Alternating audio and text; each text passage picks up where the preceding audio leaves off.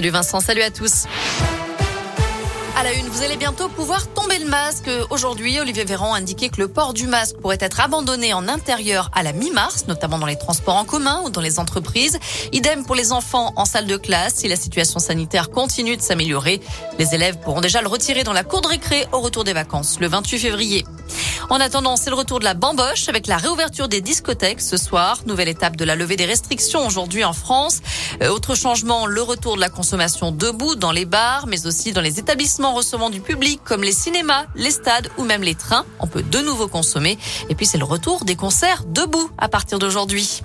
Il s'en est pris à des surveillants de la prison de Rion dans le Puy-de-Dôme alors qu'il était en plein débat sexuel avec une femme qui lui rendait visite au parloir. Un détenu n'a pas supporté que les agents lui demandent de mettre fin à cet acte. A alors repoussé violemment un surveillant contre un mur avant de donner un coup de poing au visage d'un autre agent. Tous deux ont été transportés à l'hôpital d'après faux pénitentiaire.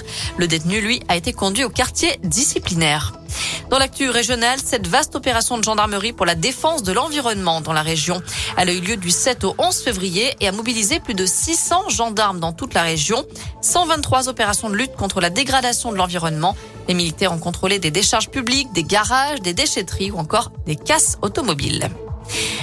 Allez, un mot de sport avec du basket. La JAV au pied d'une montagne ce soir en huitième de finale de Coupe de France avec un déplacement sur le parquet de Lasvel à 20h.